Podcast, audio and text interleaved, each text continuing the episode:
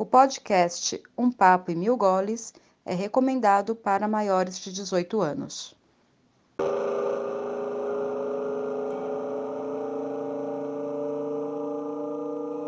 Olá, eu sou Luiz e sou um cervejeiro antifascista. Olá, aqui é a Simone e eu sou uma docente universitária antifascista.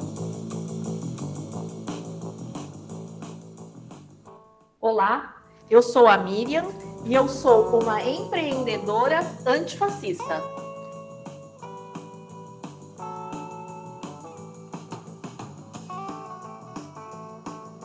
Olá, eu sou Luiz Varinha, jornalista, fotógrafo, parafuseiro e outras coisas mais, mas sou antifascista.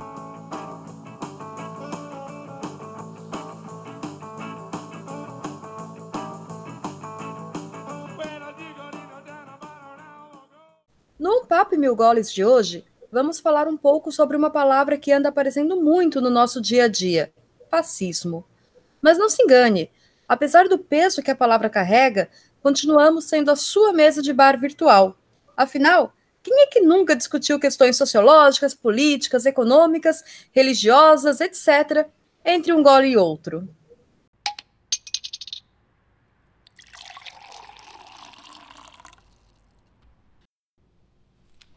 Toto Soul.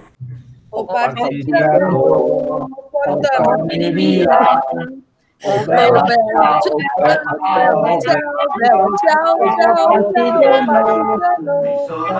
ciao, bella, ciao, bella, ciao, bella, ciao, ciao, ciao, stamattina mi sono alzato e ho trovato l'invaso, oh partigiano, portami via.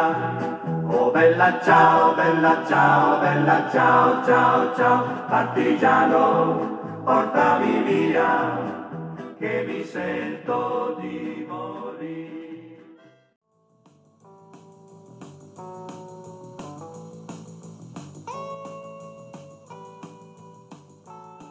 A cervejaria Zurafa é uma cervejaria artesanal idealizada por quatro amigos que sabem que grandes conversas começam na mesa do bar. Estamos em Pinheiro, São Paulo. Siga-nos no Facebook e no Instagram, Cervejaria Zurafa. Ah, se escreve Z-U-R-A-F-F-A. Estamos entregando no delivery 961795878. Venha tomar uma com a gente quando acabar o isolamento social.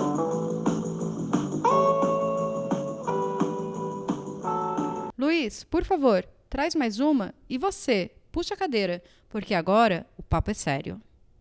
Nós ouvimos falar em líderes que flertam com o fascismo. Temos campanhas antifascistas nas redes sociais, vemos instituições, personalidades ou mesmo pessoas comuns sendo consideradas fascistas. A palavra se tornou bastante conhecida por todos, mas será que seu uso está sendo esvaziado de sentido? Sabemos mesmo do que estamos falando? Afinal, o que é fascismo? E como podemos transpor seu significado para a atualidade sem banalizar seu uso? Vamos deixar os esclarecimentos com quem entende do assunto. O amigo, sociólogo e jornalista Luiz Brandino, que conversa com a gente sobre esse tema. Seja bem-vindo, Brandino. Meu nome é Luiz Sérgio Brandino, eu sou jornalista, eh, estudei na Casper Libero e depois na PUC, né, jornalismo. Trabalhei primeiro na Fundação Bradesco, na PEC Plano, na área de promoção e divulgação. Depois eu trabalhei muitos anos no jornal Primeira Hora, aqui de Osasco. Né? Tive uma, uma, uma passagem pela POSP, que é o Sindicato dos Professores do Ensino Oficial do Estado de São Paulo. Uhum. É, em 2003 eu voltei para a POSP, trabalho na assessoria de imprensa lá até hoje. É, 17 anos já, né? Que não é pouco Ah. tempo. E, e, e aí eu fiz um. Não, não, não exerço, mas eu fiz o curso de Ciências Sociais, né?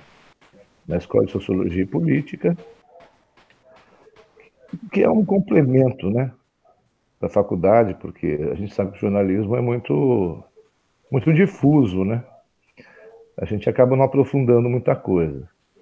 E isso foi muito interessante, né? Faz um, já um bom tempo, eu nem lembro mais quando que foi que eu terminei, aqui 2006. eu queria fazer um, um, pequeno preâmbulo, né, com essa questão da palavra fascismo, né? Hoje, tudo que é de direita a gente denomina fascismo. É, Para alguns teóricos isso não está correto, tá certo? Porque o fascismo ele, ele é uma coisa muito específica da Itália. É claro que se espalhou pelo mundo, a gente vai ver aqui que tem algumas características que determinados governos eh, ou populações tomam que tem muito a ver com o fascismo. Né? É, o fascismo é um movimento filosófico-político ultranacionalista, né? armamentista, certo? Prega um Estado forte e paramilitar. É, geralmente ele é ligado a uma identidade étnica, certo? Uh, que, nesse sentido, rejeita outras culturas, isso internamente, né? Uhum. Tá? E, é sempre, e, essas questões são sempre vinculadas a um líder.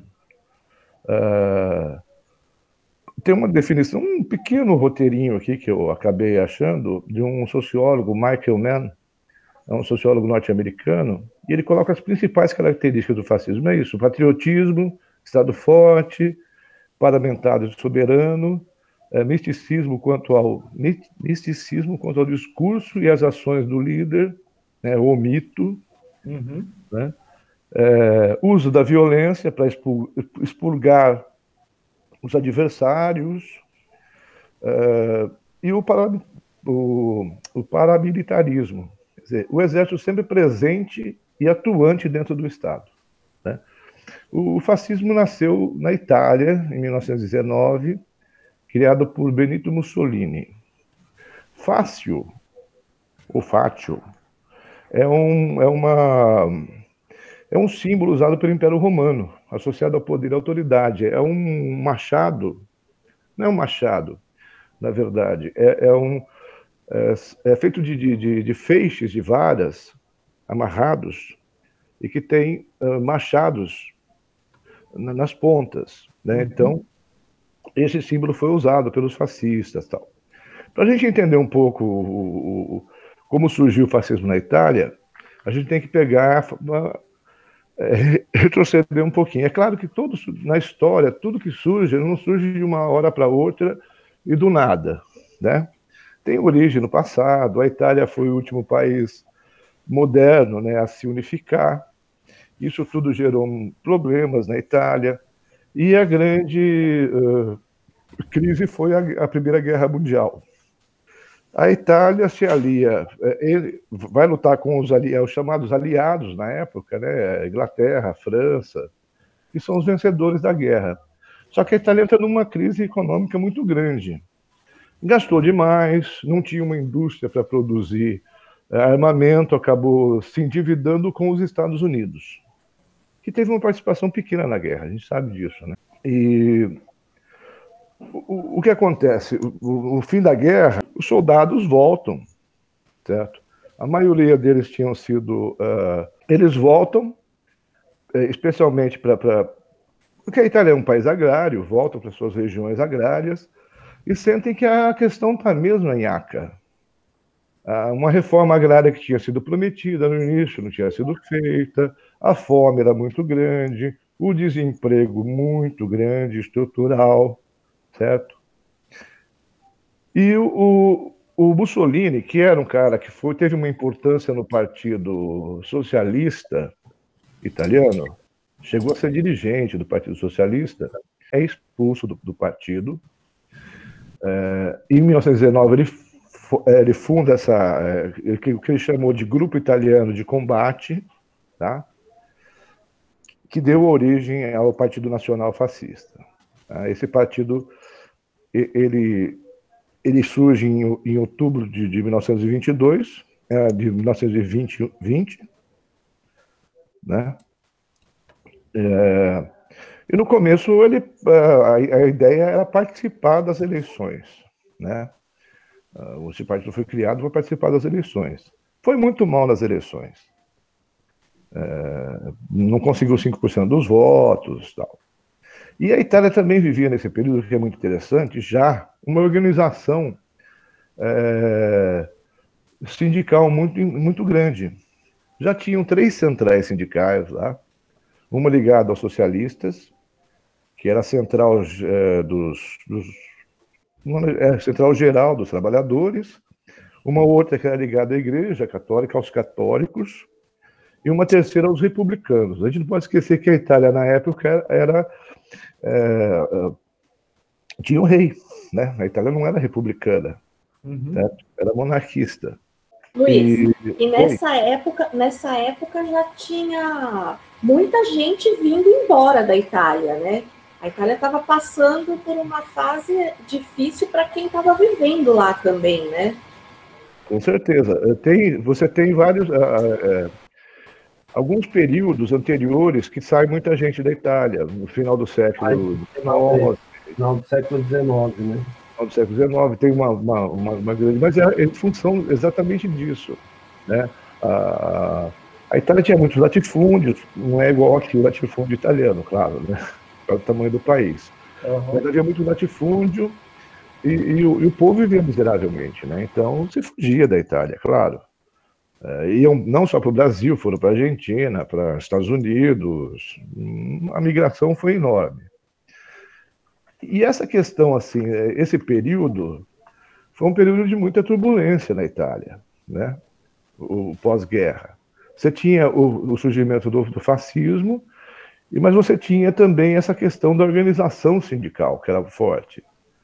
Uh, embora a indústria ainda fosse no início, na verdade, não podemos falar que uma revolução industrial na Itália, mas já estava começando e ela é, atingia principalmente o norte da Itália, região de Milão, o sul agrário, né, atrasado, como se costuma dizer, né?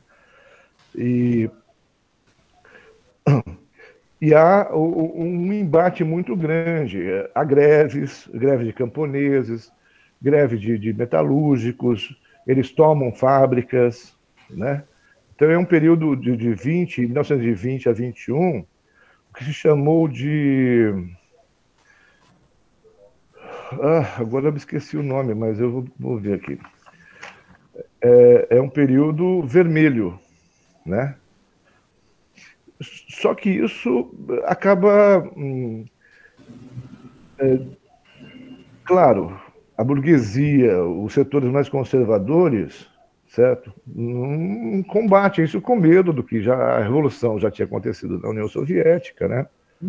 A União Soviética já começava a existir desde 1917, já tinha feito a revolução. E você tem assim, ah, de um lado, aí que que sim tem o racha do Partido Socialista e, e Gramsci, os intelectuais hum, fundam o Partido Comunista Italiano. Então você tem todo esse caldo é, político que para a burguesia é muito complicado. Uhum. Embora o partido não tenha tido muitos votos, o que acontece é, é essa, o, o, as greves que chegaram a ocupar fábricas, tal, isso vai gerando medo na população, certo? O famoso medo do comunismo, né? o medo do comunismo e o medo do, de tudo, né? Então, e, e mesmo tem eh, esse racha entre o, o, o, PSI, o Partido Socialista, a criação do Partido Comunista, ele acaba hum, enfraquecendo a esquerda e fortalece a direita. Uhum. O Mussolini faz o seguinte: ele já com um partido mais estruturado, certo? Uh, com várias, vários seguidores na Itália inteiro. Em 1922, ele faz o que chama-se a Marcha sobre Roma. Ele organiza, ele parte de Milão de trem, parte fascista do, do Nápoles, né, do norte, do sul, de todos os cantos, na famosa Marcha sobre Roma. E, e, e, na verdade, Mussolini queria, tinha pensado numa revolta realmente, tomar o poder pelas armas. Só que ele sabe que o exército, hum, ele não, teria condições com o exército, embora ele tenha feito isso com apoio de muitos comandantes militares, com apoio da burguesia. Muitos nobres também apoiavam o Mussolini, apoiavam o fascismo. O que acontece? O rei Vitório Emanuele III ele acaba não fazendo absolutamente nada para impedir que Mussolini entrasse em Roma e tomasse o poder, porque ele não confiava no exército, ele achava que tinha apoio, então ia ser um negócio que não ia. Sabe aquela coisa de 64? Que, ah, não, é um ano, ele vem, toma o poder. Só que Mussolini toma o poder e fica até uh, o fascismo se instala. Itália, nos primeiros anos um pouco mais complicado para eles, depois eles vão uh, acabam com matam os opositores, assassinam opositores, vão combatendo a esquerda no que podem, né? e vão tomando poder. E ganham mentes e corações. Na verdade, não ganham, né? Eles são. É, a população acaba vivendo uma ditadura. Uma ditadura. É, no começo, eles chamavam de ditadura branca, não era ainda um regime é, totalitário, depois ele passa a ser totalitário. Por que totalitário? Porque tinha um, um cara no comando, e só ele. Uhum. Né? Então, é, o, o, o, nazismo também foi totalitário. Aí, no, já na década de 40, o, o, Mussolini rompe com. Há um rompimento com, com, com. Rompimento não é, mas há uma, uma, uma, briga entre os dois e a Alemanha acaba ocupando a Itália, né? A Itália entra numa. Quando o Brasil vai participar da guerra, né? O Brasil vai é, entra eh, vai lutar com, com, com os nazistas que estavam dominando o norte da Itália. A Itália acaba, o Mussolini acaba sendo deposto pelo rei. Não me pergunte a data exata, porque eu não me lembro disso. Mas ele acaba depondo pelo rei e um, um outro, um outro um primeiro-ministro assume o poder no sul da Itália e Mussolini foge para o norte da Itália e funda a República de Salò onde ele governa um, um período. Depois ele é, os aliados acabam expulsando com os, os guerrilheiros, certo? Acabam dominando a Itália. E ele é morto por uma turba em, em Turim. Fúria. É, pela fúria. A italianada do, do palestrino. Boa. É, como o Partido Socialista, o Partido o, na, é, Fascista também era anticlerical. Uhum. Né? Eu acho que até pela origem do, do, do, Mussolini ter passado pelo Partido Socialista, mas é, na década de. Em, em, 1929, ele faz um acordo com o, o grande Papa Pio XII, né? Faz um acordo, a igreja passa a apoiar o fascismo e ele permite, reconhece Roma, porque Roma, é, Roma não, o Vaticano, o Vaticano é, como cidade-estado, tal, que na, na, quando ele tomou poder, ele tomou a cidade-estado, Roma era Roma, ali ficava só a, a, a sé da igreja, né, vamos dizer assim. E isso também ajudou um pouco, né, na, na no fascismo segurar então, o, o que é interessante é que uh, o, o, na Itália, o fascismo, você sempre teve uma oposição ao fascismo, embora fosse uh, perseguida, tal, se manteve uma oposição. O Partido Comunista se manteve na clandestinidade e tal. Em 45 eles vêm à tona, eles vão para a guerrilha, os par, par, partisanos. partisanos. Eu ia falar parmediane. Acho que eu estou com fome. É, então, eles têm uma resistência, coisa que não acontece na Alemanha. A Alemanha não tem nenhum. Uh, teve alguns pequeníssimos movimentos de intelectuais, de estudantes, mas que não pegaram em arma, não lutaram contra. Né? É, alguns movimentos do próprio exército tentando matar Hitler, mas isso é mínimo. Não, isso é, não foi uma, uma reação popular. Né? Na Itália, não, houve essa reação popular. Tanto é que o povo pendura, enforca Mussolini e o pendura de ponta cabeça no posto de gasolina, né, quando o matam. O fascismo e o franquismo, eles são parecidos, não são, nesses aspectos? É um, é um sistema, sim, claro. E por que no Brasil é. É, você acha que a palavra fascismo foi adotada e não foi adotada um outro tipo de palavra, tipo franquismo e pinochismo, enfim? Porque você acha que essa palavra ficou tão popular no Brasil? Esse, o fascismo, palavra fascismo, ficou tão popular no Brasil e não outras palavras para a ditadura, para um regime totalitário? É, é que o, o, franquismo ele é muito ligado a um, é como você pegar na, na, na em Portugal o salazar, salazarismo. Salazarismo. Uhum. São, e, em termos assim de regime são fascistas, né? Mas eles ficaram muito marcados como o cara que que dominou o, o país. Toda a estrutura deles montada de todas essas questões assim econômicas, o Estado forte, perseguição aos inimigos, foi fascismo. Entendi. Eles acabaram ficando com o né? estilo, é, e os outros é uma pessoa, né?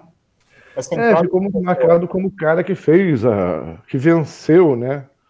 Que derrubou a República e fundou um, um outro regime, um regime autoritário, mas não totalitário, né? É, não chega a ser totalitário, mas. É, e é isso.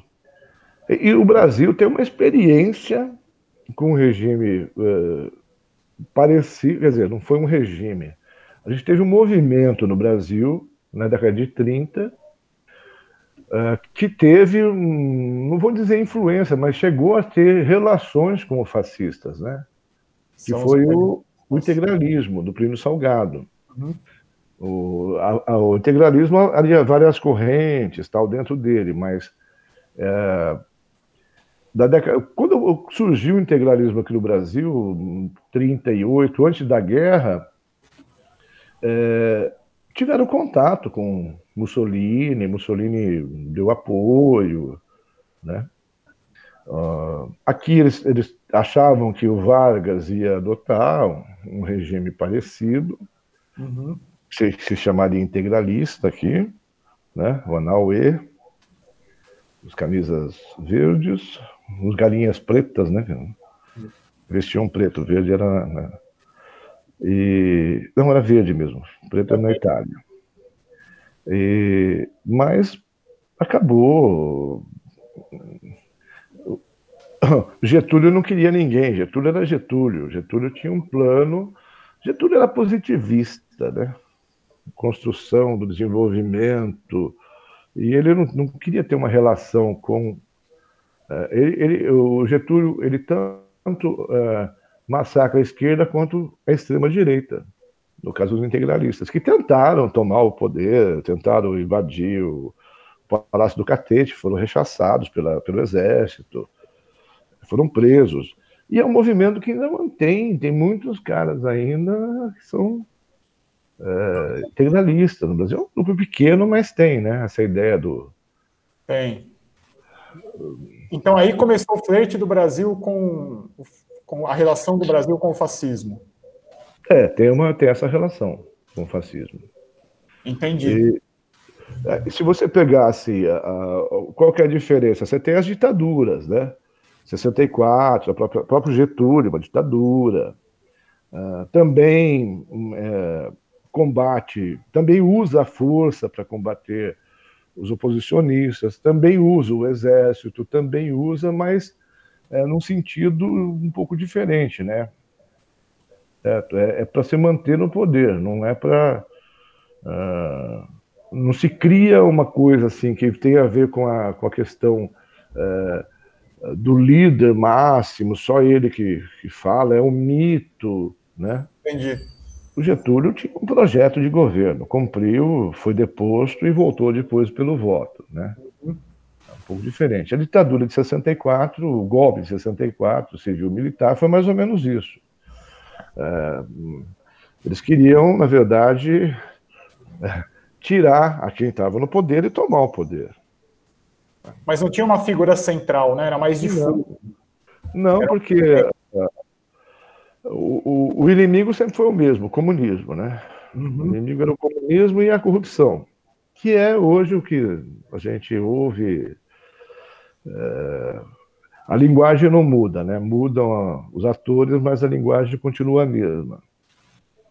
Inclusive pela imprensa. Se você pegar os jornais da época, 60, 64, 63, Jornal o Globo, o Estadão, eles têm o mesmo discurso de, que tiveram, não que tem hoje atualmente, mas que tiveram no golpe da Dilma, né? Uhum. É o mesmo discurso. Uh, o, o, o, Juscelino também foi acusado de ter um, um apartamento que não era dele. É muito parecido. A história se repete no Brasil, não, e não como farsa, cara. É impressionante. Ela é repetida assim, par e par, né?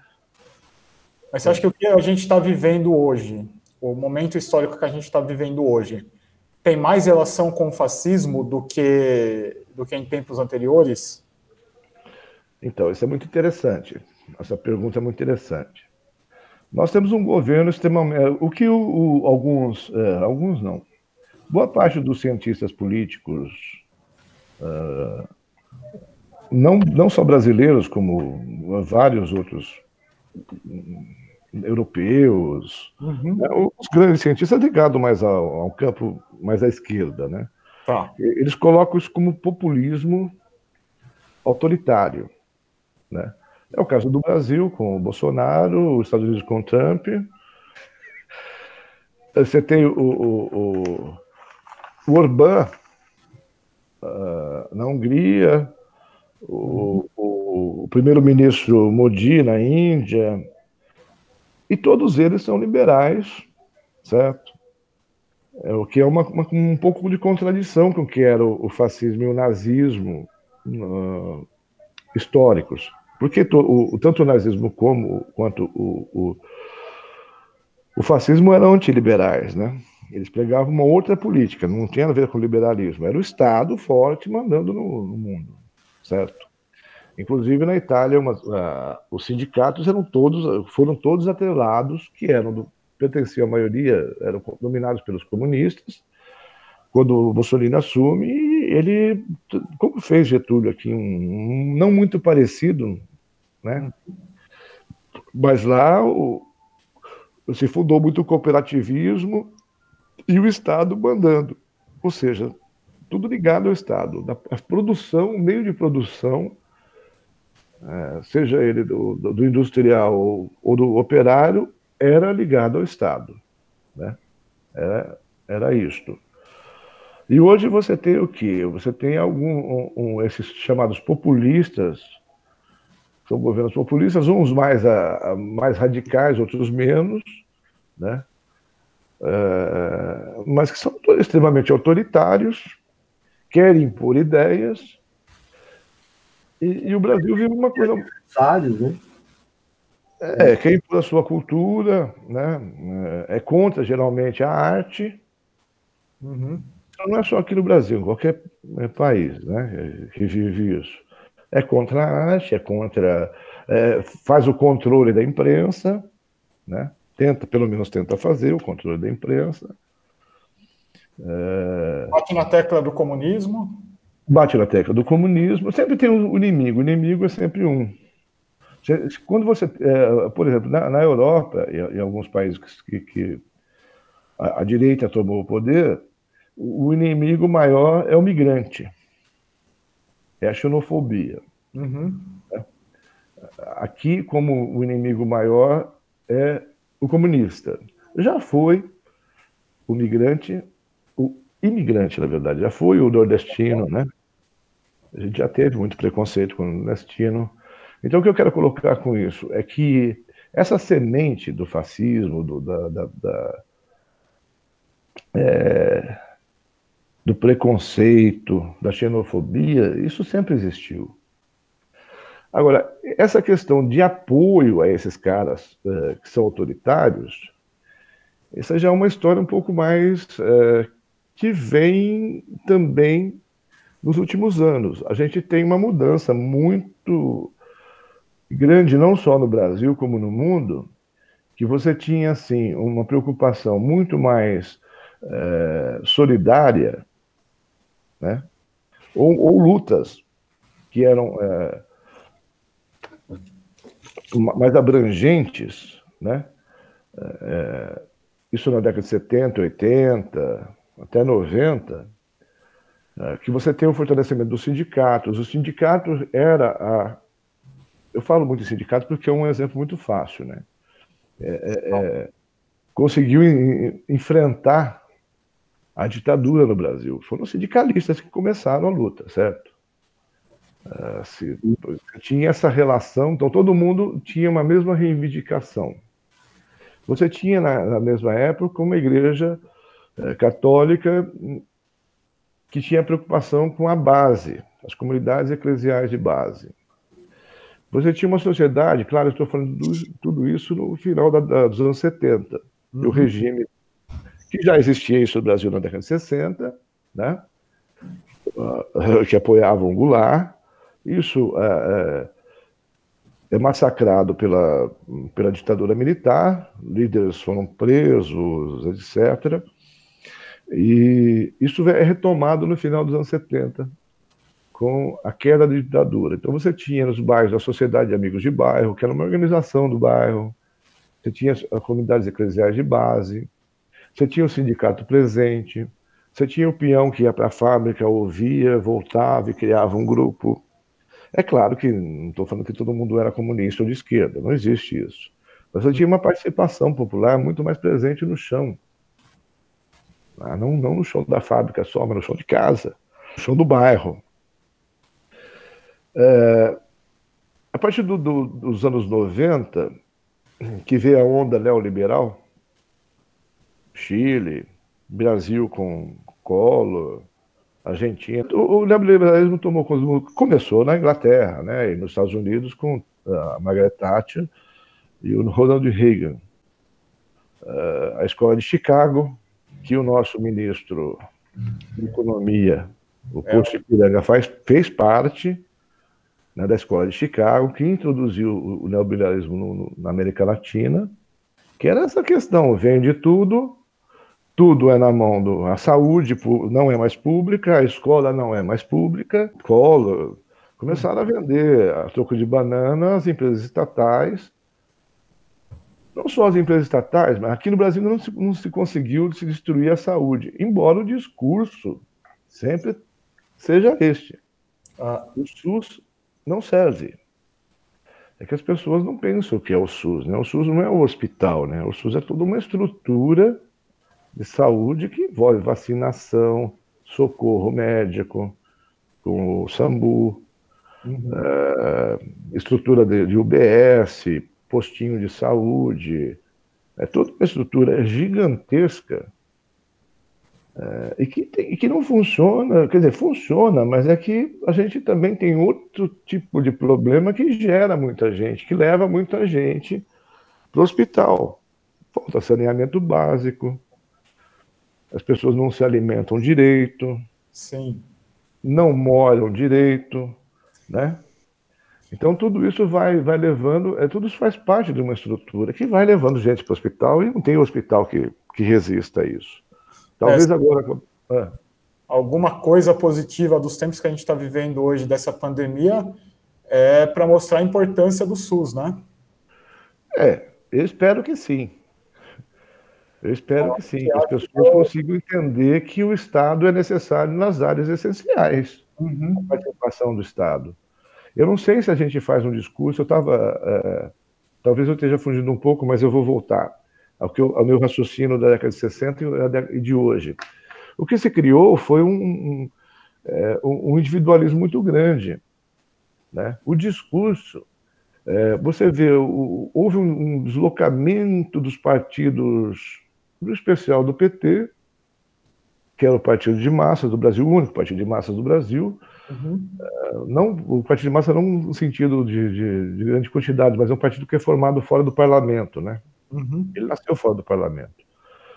Uh, que tinha uma raiz muito grande nas periferias, né? Ele se desloca, começa a ganhar a eleição, acaba se deslocando.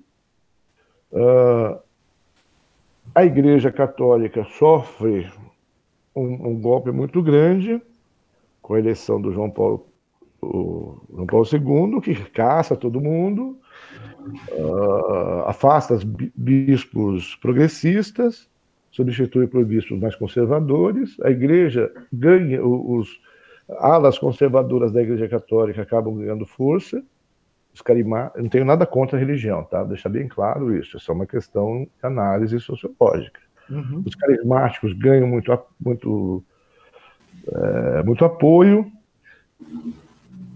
as igrejas neopentecostais começam a entrar, então, o laço social que o cara tinha na, na sociedade, amigos de bairro, no sindicato, uh, no clube de futebol, ele acaba uh, se diluindo, ele acaba encontrando esse laço social na igreja, o apoio dele à igreja. E a igreja reacionária, certo?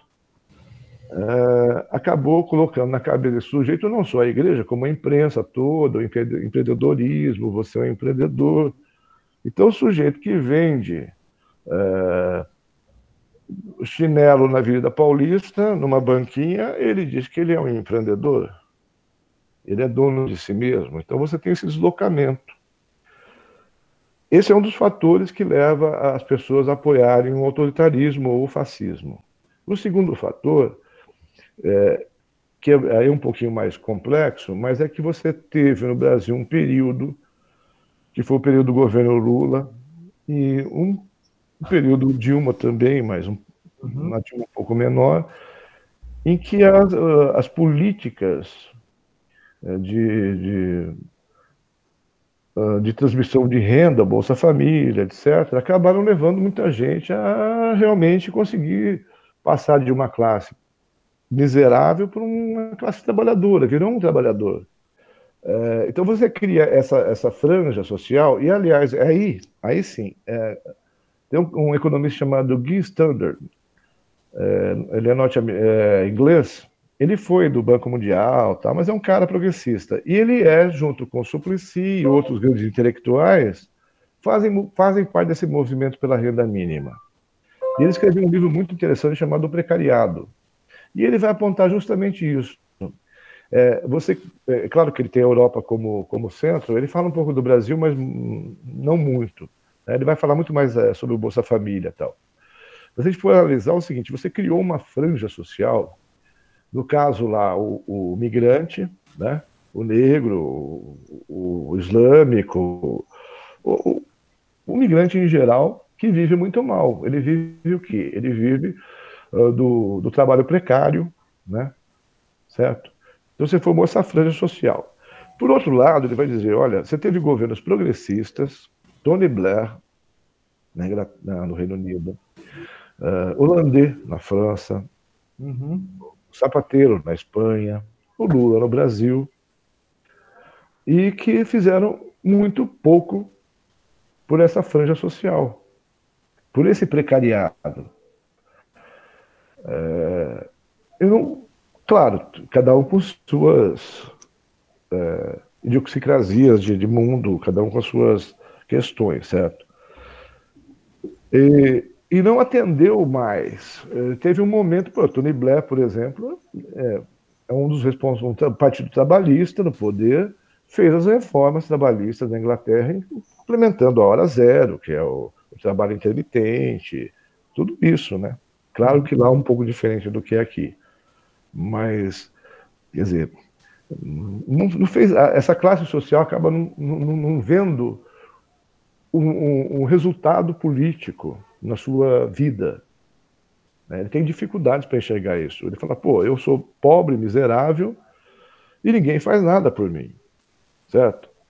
Aí ele vê o outro tirando emprego. Não está tirando emprego. Na verdade, você o, o estrangeiro que vem ele vai dizer que está tirando o emprego. Então é muito fácil você começar a fazer o discurso do o fulano é ladrão, o ciclano é comunista. Então você vai criando essa linguagem e essa linguagem vai dominando. Tem um, um, um filólogo, filólogo, filólogo, filólogo, filólogo. Ah, filólogo. Não, não é um filólogo mesmo é, é um alemão, ele escreveu um livro chamado A Linguagem do Terceiro Reich.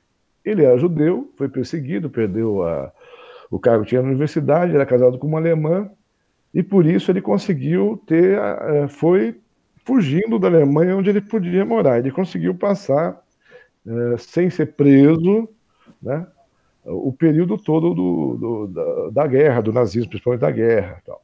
E ele escreveu esse livro. Ele diz: olha, se engana aquele que acha que Goebbels inventou tudo, que Goebbels foi o grande é, propagador do nazismo, que os discursos que Hitler fazia uh, pelo rádio e que todo mundo ouvia nas grandes choperias influenciaram. Não. Foi essa, linguagem que se cria uh, contra o outro. E o discurso é o discurso da corrupção, do comunismo, certo? E nós temos, sim, grupos fascistas apoiando Bolsonaro. Esses grupos fascistas são militantes. Né? Você pega essa moça aí que tem o nome daquela espia. Como é que é o nome? É? Foi preso agora. A Sarah Inter. Então, esses grupos 300, eles são minorias? São, mas são perigosos porque eles podem funcionar como funcionavam, como se funcionou na Itália ou como se funcionou na Alemanha os grupos de combate, né, em rua, é, para intimidar, para bater em comunista, para intimidar as pessoas. Isso tudo é complicado. E a gente não. É, aí, aí entra história. Oi. Aí entra a história que a gente que preocupa muito a gente hoje, que é a questão do, do armamento, né? Do armamento da população. Sim, é um dos da, da, política do Bolsonaro é exatamente esse de armar a população. E aí a gente corre esse risco que você está falando, né? Você ter é, militantes é. armados com essa, com essa mentalidade de destruir o outro, né? E, e, e o que, a gente pode fazer, que cada um pode fazer para mudar isso, para mudar essa tendência que do Brasil, principalmente do Brasil hoje, falando no, do nosso mundo aqui? É, a gente tem hoje alguns grupos propondo uma grande frente ampla, isso contra o fascismo, que eles dizem, né? Uhum. Uh, os partidos políticos, outros pensando na eleição de 2020, outros querendo que a eleição seja agora, eu acho muito difícil a gente mudar esse quadro assim muito rápido. Nós podemos até fazer um grande movimento, reunir, sei lá, muita gente, fazer um processo de impeachment do, do Bolsonaro. É mas é isso. Então, mas eu acho que essa questão assim, do fascismo tem que ser combatida com educação. Né? Você explicar o que é fascismo. Porque a palavra, só a palavra, ela é muito para essas pessoas, por exemplo, que não têm o conhecimento histórico e tal, ela não diz nada. Não daí que o cara é fascista. Se ele me der coisa para me gerar emprego, é fascista. É, porque não entende o que tem o significado muito pesado por trás, uhum. é, que, que, de extrema é, perversidade, né? os perversos tomam conta do, do, dos governos, se você pegar a Alemanha, os perversos tomaram conta, né? Sim. Uh, e aqui também, alguns perversos estão tomando conta. É, então, é, é, esse, esse fascismo, esse é o fascismo. Ele começa pelas, sabe, os pequenos poderes, o cara vai crescendo e aí ele vai montando essa estrutura. Esse é um problema muito sério. Né?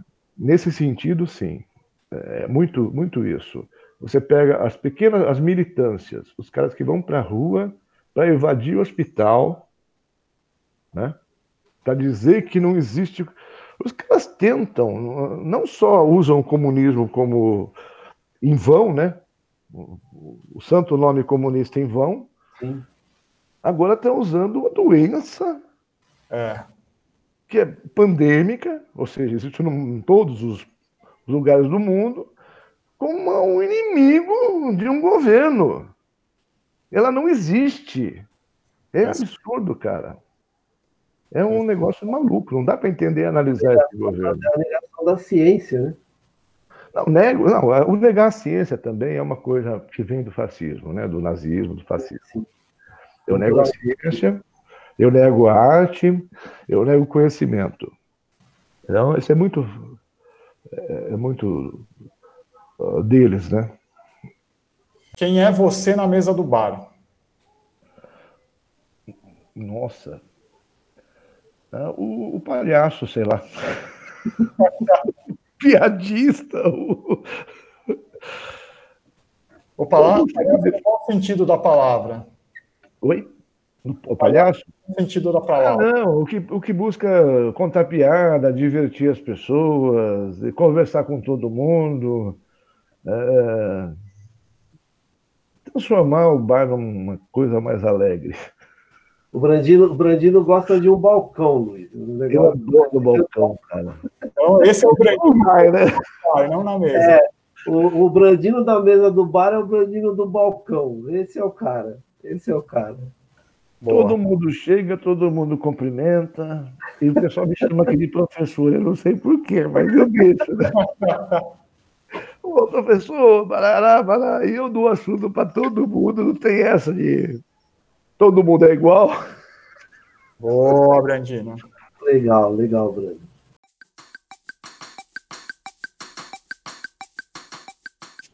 Carantina, para quem não sabe, é a primeira cerveja enlatada da Zurafa. Primeira Belgian IPA, a primeira cerveja enlatada que gerou a primeira live. E essa é a cerveja que a gente bebeu na gravação desse episódio, Carantina.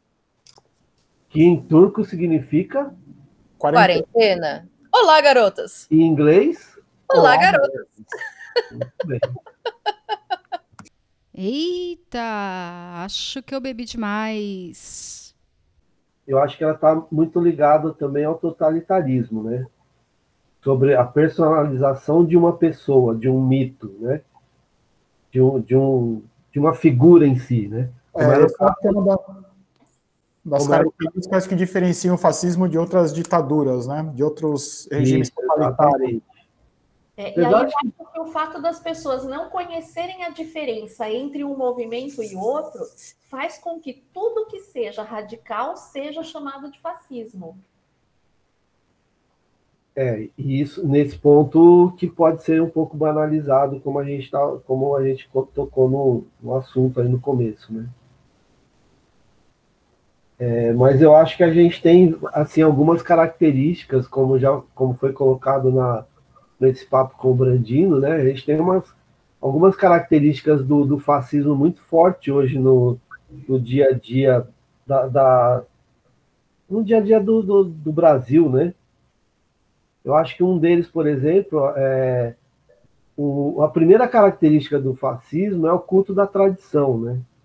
Então, é, a gente vê na sociedade brasileira hoje um retrocesso muito grande, né, em termos de algumas conquistas que, que nós tivemos nos últimos anos é, virem por água abaixo, justamente por, por irem contra as tradições, né?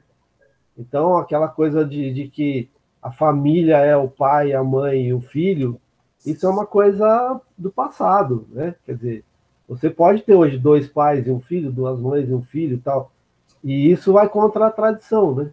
E quando você tem esses regimes um pouco assim totalitários, quer dizer, hoje eu acho que a gente não está vivendo num regime totalitário, vamos deixar isso bem claro, né? A gente Ainda não. é, a gente tem um, a gente tem um, um presidente que, quer gostemos ou não, ele foi eleito democraticamente com a maioria dos votos. né? Não foi bem assim. né? A maioria dos votos, se você somar os votos nulos com os votos do adversário, foram maior que os votos dele. Mas, para o jogo político, ele teve a maioria e ele foi democraticamente eleito. Então, É uma coisa que a gente tem que deixar bem claro é isso. Tem que aceitar, né? Isso a gente É. tem que aceitar. nós não vivemos num, num- num regime totalitário, nós estamos longe disso. Não sei se tão longe assim, mas é, acho que hoje existem ainda é, entidades né, que, é, é, que, que, que garantem que a gente não vai chegar nesse ponto. Né? Garantem entre aspas, a gente não, não tem também essa certeza. Mas eu acho que hoje Eu já li num jornal que diz que o Bolsonaro ele tem uma, ele mente como um fascista, elogia ditaduras e ditadores como um fascista, glorifica a violência. Então, isso são traços de fascismo. Sim, sim, porém, porém é, para que o fascismo de fato exista, a sociedade tem que permitir. E aí a gente encontra vários movimentos que são contrários a esse tipo de pensamento. Sim, sim. Felizmente. Felizmente, claro. Então, uma outra característica do fascismo que é, que é bem, que está bem implícita nessa nossa sociedade de hoje, é a recusa da modernidade. Né? O tradicionalismo ele implica na recusa da modernidade. Né? Então, se você, se você pensar que hoje, em pleno século XXI, a gente está discutindo se a Terra é plana ou não, pelo amor de Deus, né, gente? É um negócio. Né? Então, é de. Eu ia falar que, que o Luiz sempre fala que é de cair o cu da bunda, mas não pode, né? A gente está num. Não, não pode falar. Quem falou que não pode? É, então, é de cair o fiofó do bumbum. Isso, isso. você, você discutir se a, se a Terra é plana ou não, com todas as, as evidências científicas que a gente tem, é de cair o fiofó do bumbum, né? Com certeza. E puxando um pouco, aprofundando um pouco nisso que o, que o Varinha falou, da negação da ciência. Porque existe, inclusive, das pessoas que estão no poder, e aí não é só no Brasil, depois a gente, a gente chega no Brasil, mas num movimento em outros países do mundo, a negação da ciência baseado no fato de que a ciência ela, ela nunca trabalha com certezas, ela sempre trabalha com a maioria das evidências. Então, a, a ciência nada é certo, tudo é sempre a melhor hipótese para aquele momento. Então, você tem uma maioria que concorda, que é uma maioria absoluta, uma maioria absoluta, que é uma maioria, é, que é um consenso no meio científico, quando existe um consenso no meio científico que e aí para ter um consenso é, tem um processo burocrático grande de publicação, de validação, de reconhecimento pelo, pela, pela sociedade científica, essa teoria ou, esse, ou essa hipótese passa a ser a, a, a válida naquele momento, a partir desse momento. O que acontece é que sempre tem uma ou outra pessoa, seja ele cientista ou não, que contesta isso. E o que está acontecendo hoje é que essas pessoas estão ganhando mais palco do que os cientistas, do que a maioria dos cientistas. E muitas dessas pessoas não são cientistas. São pessoas de outras profissões que, que contestam é, as teorias aceitas academicamente ou no meio científico, baseado em nada, baseado em, baseado em evidências mais fracas do que as evidências que a gente tem como, como base a, partir de argumentos bem rasos, acabam disseminando ideias entre as pessoas que têm o conhecimento mais raso ainda. E é. aí aquilo acaba se tornando uma verdade sem fundamento nenhum, né? É, é triste ver. É, é, aí, voltando agora para o fascismo, que, que a gente foi um pouco para lá, mas voltando, que eu acho que esse é um gancho importante. É, uma das características do fascismo é ter um, um apoio massivo da que antes era a classe burguesa, agora é a classe média, é, da classe média da sociedade. E eu acho que essa é mais uma característica que está acontecendo hoje. E aí, com esse, com isso, o que eu quero dizer, as pessoas acreditam naquilo que ela quer, naquilo que ela acha, naquilo que é mais conveniente para ela. Então não importa o fato, importa o que a pessoa acha que é e ela procura argumentos.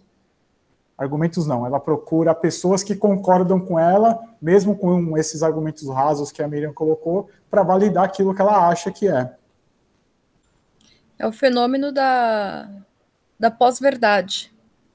É o fenômeno da pós-verdade, que é uma coisa, que é uma das características do fascismo também, né? Que é o que o Varinha falou, de negar a modernidade, negar a ciência e coisas desse tipo. E, e geralmente também é, é, você tem um, um, inimigo, você escolhe um inimigo, né? Aí, a, ah, tem que ter, mas e do fascismo é sempre anticomunista, é sempre os comunistas, né? Sempre o comunista, né? Que é, Aquela história do. Não, você tem que ter. Hoje a gente está vivendo isso, né? Qualquer coisa que você fala, que você defenda que, tá, que é contrário ao que esse pessoal que está no poder pensa, eles já, já jogam para esse lado. Não, vai para Cuba, vai para. Né? Uhum. E eu, a vida inteira, querendo ir para Cuba, cara, nunca tive dinheiro. Aí, ó, quem quiser mandar para Cuba, né? O avião para lá.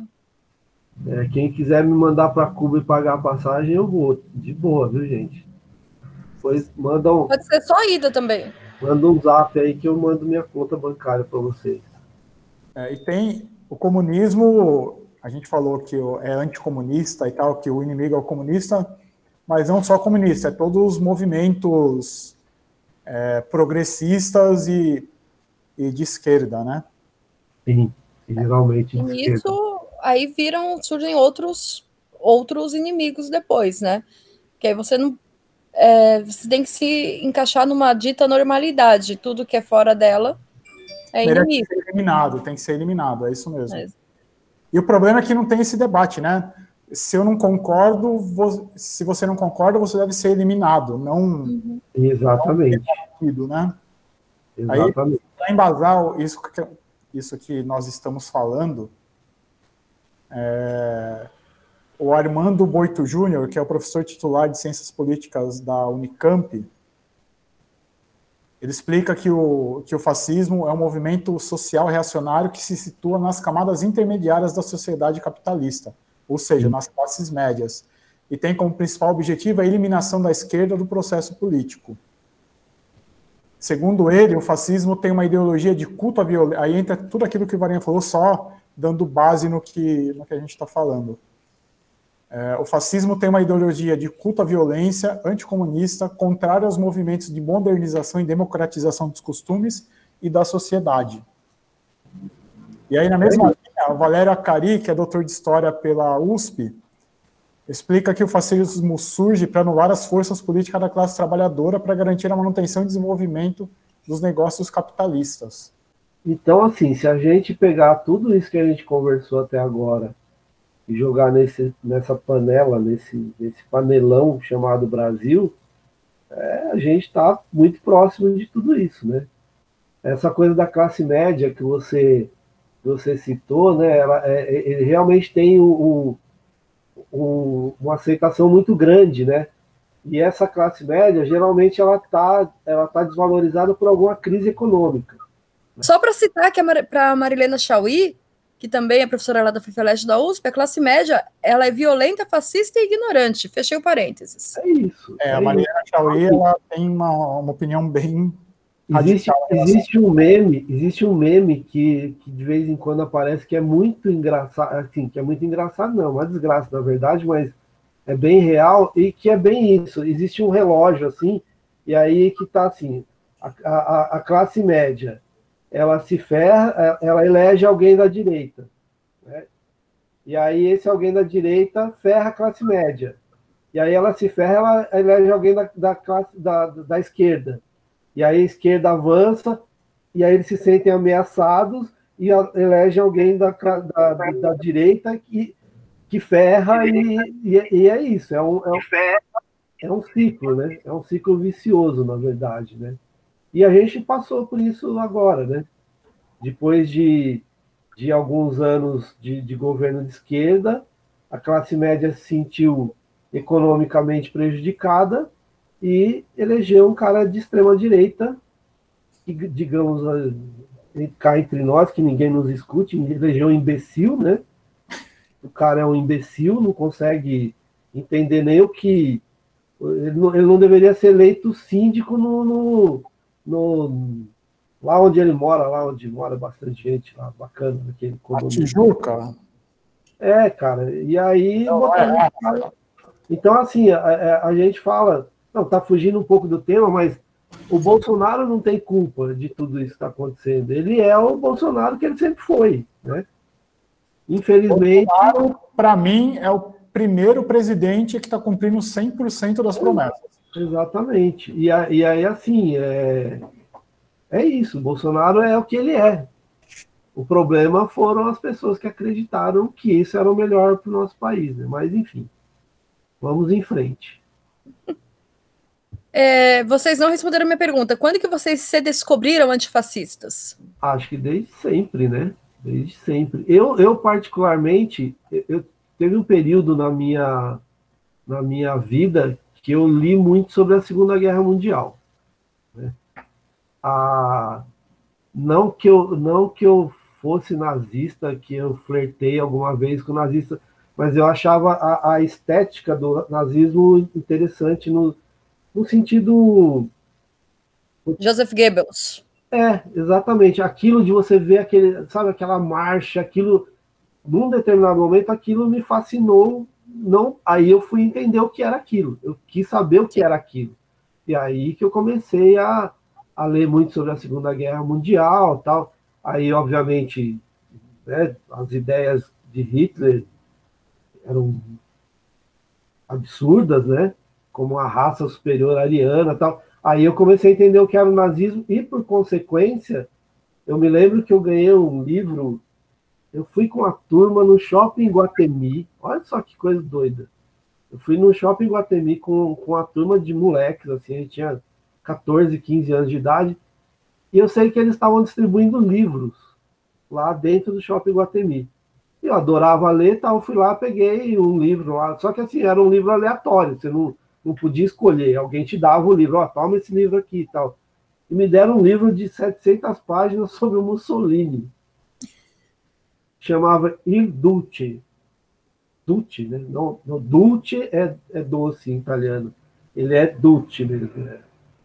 E, e aí eu peguei e li sobre o Mussolini. E aí foi quando eu descobri que aquilo também não era né, para mim. Né? Não eram ideias que condiziam com a, com a minha criação, enfim. Sim. Então, eu fui mais ou menos por aí. É, eu fui bem parecido, só não teve história no Shopping Guatemi. Eu achei bem irônico, na verdade, ganhar livros no Shopping Guatemi, com toda do a ironia Mussolini, que frase. Do... do Mussolini. E... Mas também, quando eu estava na, na escola, quando a gente está estudando em História, essa parte triste do século XX, eu falo, cara, não dá para curtir esse rolê. É muito errado. Então, é, só que eu jamais, né, nos, nos meus piores pesadelos, jamais imaginei que a gente conseguisse andar para trás nesse tanto nesse país. Em tão pouco tempo, né? Em tão pouco tempo. Assim, meteórico, né? teoricamente. Né? Vocês falaram de quando descobriram isso, é, e me vem aqui a memória as aulas de história do professor Ribeiro no colégio, na, eu fiz Fundação Bradesco, e o Ribeiro era o professor de história e ele, tra ele tratou desses assuntos com a gente. Então era tinha uma dicotomia, né? É, o Ribeiro entrava na sala, todas as meninas suspiravam porque ele era o professor bonitão. Por outro lado, ele contava essas desgraceiras toda para gente.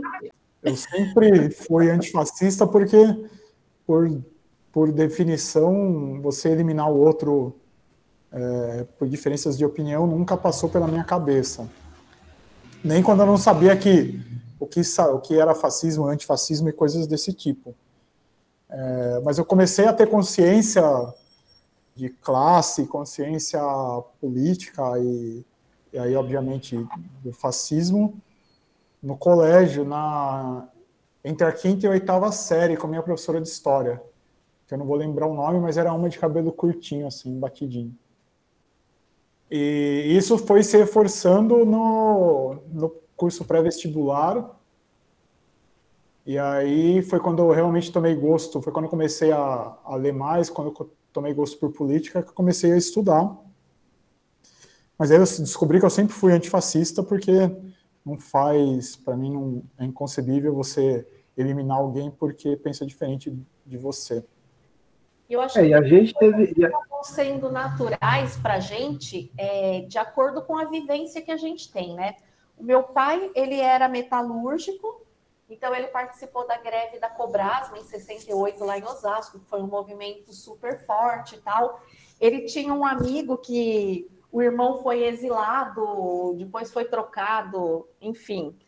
É, então, assim, essa parte de você crescer ouvindo que é, você tem que lutar pelos seus direitos, que você tem que exigir o seu lugar na sociedade, você não pode se curvar ao que o outro acha que é melhor para você. Você, você tem que descobrir o que é melhor para você. Então, isso é uma coisa que veio muito forte também. Depois eu fui entender que isso tudo estava super relacionado a ser antifascista, né? É, e a gente teve uma criação dentro da igreja católica, né? A gente tinha, tinha trabalhos sociais dentro da igreja, né? E as comunidades eclesiais de base, enfim, existia um, um movimento. O Brandino falou, né, inclusive. Oi? Que o Brandino comentou. Sim, sim, é, exatamente. A, a, a igreja tinha um papel muito importante, na, teve um papel muito importante na, na, na, na formação da, da, da minha geração e da Miriam vocês são um pouco mais novos, mas a gente teve uma, uma vivência dentro da igreja muito boa. E não, era, e não era essa coisa carola que é hoje. Entendeu? Era uma coisa bem progressista mesmo. Né? Você tinha uma igreja combativa, uma igreja, pelo menos onde a gente frequentava. Né? Era, os padres que tinham lá eram todos progressistas tal, e defendiam essa, essa interação da, da comunidade com, com os mais desvalidos. Né? Então, isso para a gente foi muito importante. Então, acho que isso automaticamente te tira do resto, né? É, você tem uma formação humanista de esquerda. A igreja, a igreja católica se uniu ao fascismo do Mussolini na Itália, né? Para não perder o, o, poder do Vaticano e tal. Hum. E apoiou o fascismo. E, e desde que eu lembre, desde quando eu me lembre que eu tenho essa consciência política, eu lembro que na Igreja Católica tem correntes progressistas e tem correntes conservadoras. É, inclusive tem então, o seis. Então, como bem, bem disse o Brandino, isso começou a mudar com o João Paulo II. Mas antes não tinha essa divisão na Igreja Católica? Cara, era muito, era a Igreja Católica era muito combativa. Você tinha alguns bispos e alguns padres que eram conservadores, mas é, eles eram a minoria a maioria defendia esse trabalho social dentro da igreja. Aí veio João, veio João Paulo II, né, que, que resolveu expandir os poderes da igreja, porque foi o primeiro papa que começou a viajar para o mundo todo, tá, até pela facilidade que, que passou a ter né, uma viagem. Os papas anteriores não tinham isso. Né? Ele tinha que viajar de navio, enfim. É, o João Paulo não, ele tinha umas facilidades que ele resolveu expandir o poder da igreja. Então ele começou e ele era um cara conservador. Tanto é que o, o, o principal, é, é, o principal braço direito dele lá era o Ratzinger, né? Que era o cara que perseguia é, é, ideologicamente os padres de esquerda. Foi aí que a coisa degringolou de vez, né?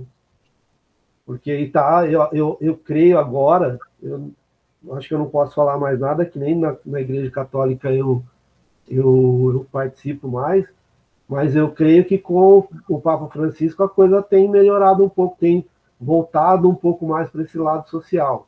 Né? Aqui, nesse momento, a gente tem que pedir desculpa para os sociólogos e entendedores do assunto se a gente falou alguma besteira, né? E teólogos. E... Teólogos, enfim.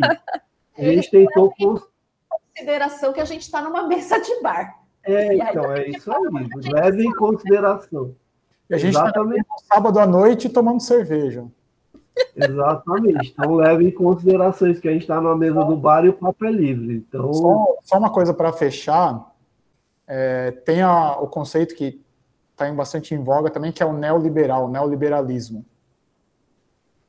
E aí, principalmente no Brasil, é, eu quero falar um pouco disso, porque tem algumas pessoas argumentam que é, que tem diferenças do que a gente está vivendo hoje para o fascismo é, clássico do Mussolini, porque o fascismo clássico tinha o nacionalismo como um pilar.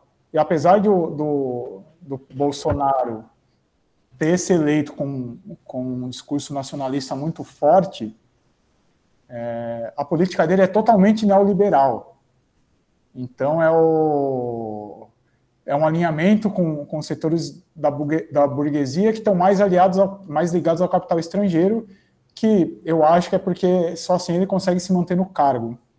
Mas então tem essa diferença, o que não deixa de ser de fascismo, o que o, o Boito Júnior chama de fascismo neoliberal, que é um fascismo que privilegia o capital estrangeiro. E é alinhado ao capital estrangeiro porque é do interesse da, das pessoas que detêm o poder financeiro, o poder econômico do país. E Quando ele... era moleque, eu tinha bastante isso. Oi? Quando era moleque, eu tinha bastante pioso, que aí tinha que raspar a cabeça. É isso mesmo, é isso mesmo. Lá, todo mundo que mora em piolho é careca, e pioso é careca por causa disso. Você morou lá? Não, não, eu passei lá. Aí, ó. Olha aí que Mentira, eu não passei lá. Infelizmente, eu não passei lá.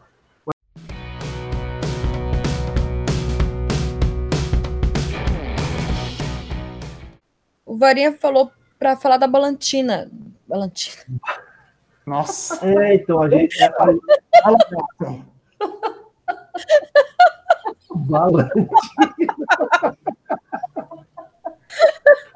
Essa foi ótima.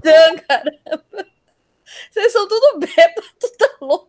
Vocês são bêbados. Balantina. que é baladã com carantina. Balantina. Mestre cervejeiro, o que você recomenda? A Itália não é um país grande produtor de cerveja. O lance deles é o vinho, né? O vinho, os vinhos italianos estão entre os, os melhores do mundo. Então a produção de cerveja não é tão, tão tão boa. E começou um, um processo de cerveja artesanal justamente com o Baladã, né? Com a Baladã, que é do Musso. E que era e que a família é produtora de vinho, né? Isso, isso é uma história muito interessante. Eu tive a honra, a, eu tive a honra e a felicidade de participar de, um, de uma palestra com ele há uns 12 anos atrás, quando a cerveja artesanal estava bem no começo aqui, assim. E ele veio, e ele veio para cá a convite de uma cervejaria, tal, de uma importadora que importava as, as cervejas dele. E foi interessante, ele virou cervejeiro porque o pai dele era produtor de vinho e ele queria fazer alguma coisa para ir contra o pai, entendeu? E aí ele passou um tempo na Bélgica, estudando tal, voltou para a Itália. Ele mora numa cidadezinha da Itália bem pequena, é, bem pequena mesmo, chamada é, Pioso. Pioso. Fica na província de Cuneo. Então é uma cidadezinha bem pequena tal.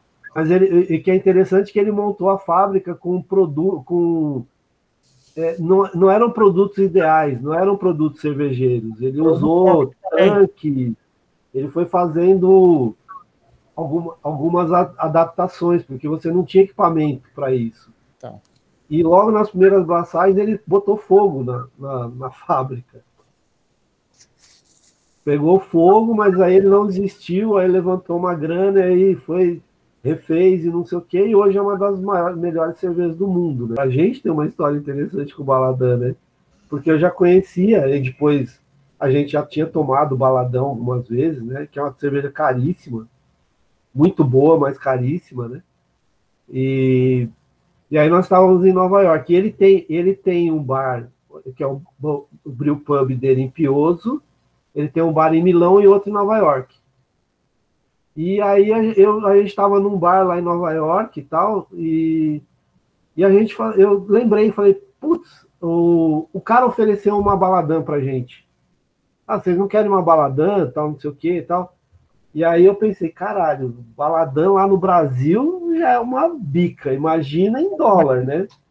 Aí o cara ficou brincando que ele ia abrir uma cerveja grande de 750. Eu não, não, abre a pequena. E ele fingia que abria grande, eu pensava nos dólares tal. Aí no fim a gente tomando baladão, bateu aquele insight. Falei, caralho, ele tem um ele tem um bar aqui em Nova York, né? Falei para Miriam, pô, vamos visitar o bar do Baladã, né? Aí nós jogamos, no, eu joguei no Google, Bar Baladã em Nova York. Ele, o Google respondeu: Você está no bar do Baladã em Nova York. então. É muito legal porque é um, é um bar no rooftop da Italy.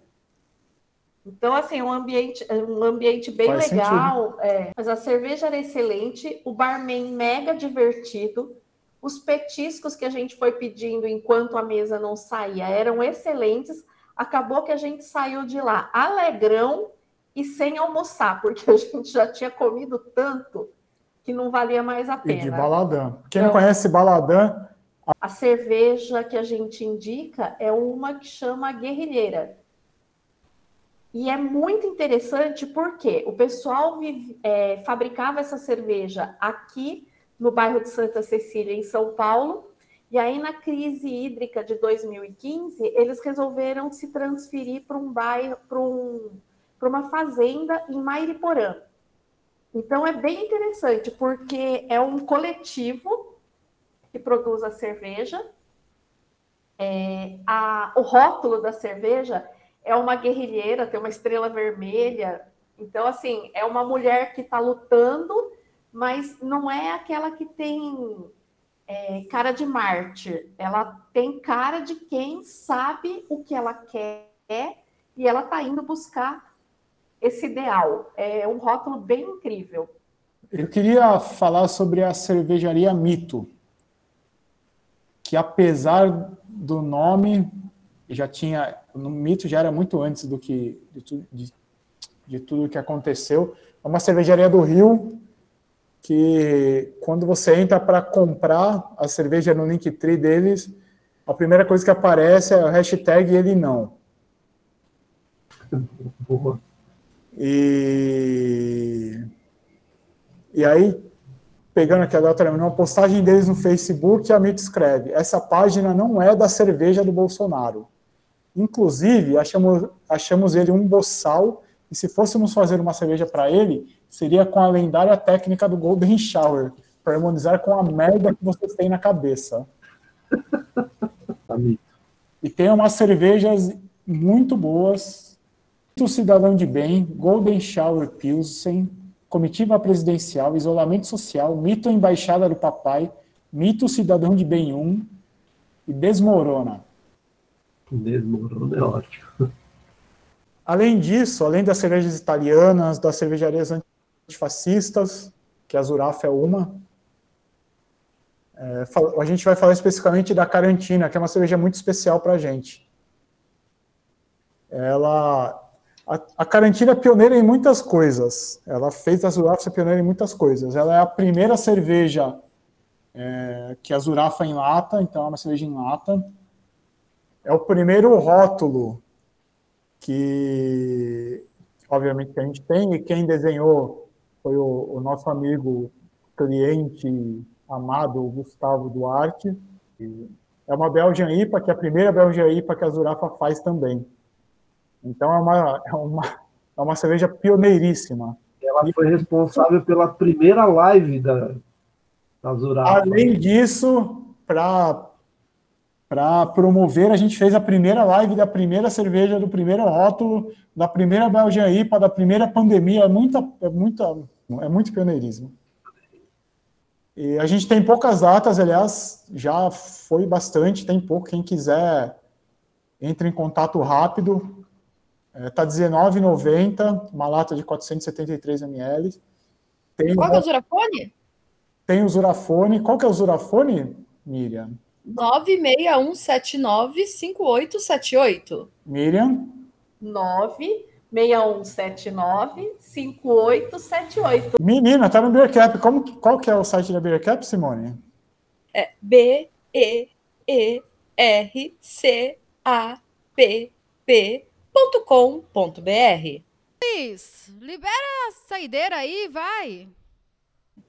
Então, já que hoje o, o o assunto foi fascismo, né?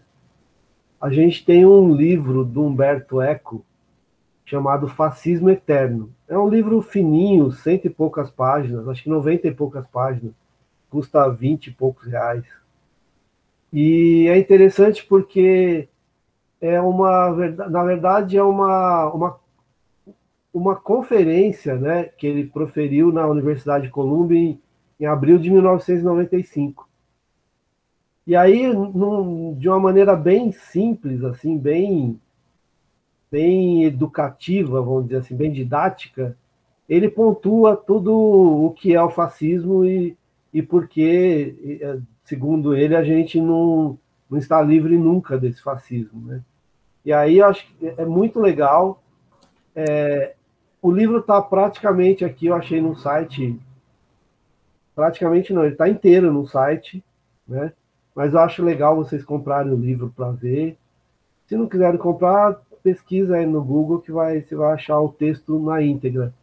Mas é legal comprar porque as livrarias também estão passando por momentos difíceis e precisam da solidariedade de todo mundo.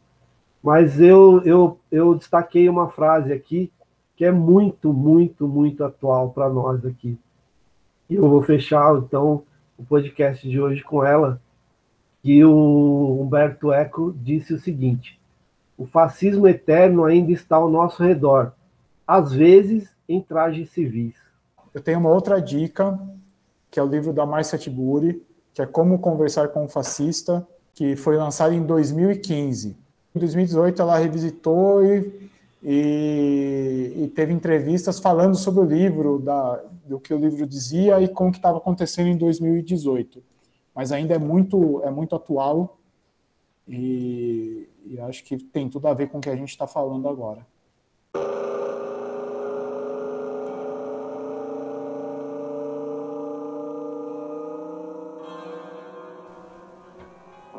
Obrigada por ter acompanhado mais um podcast Um Papo em Mil Goles da Cervejaria Zurafa. Se puder, fique em casa e semana que vem voltamos com mais uma mesa de bar virtual.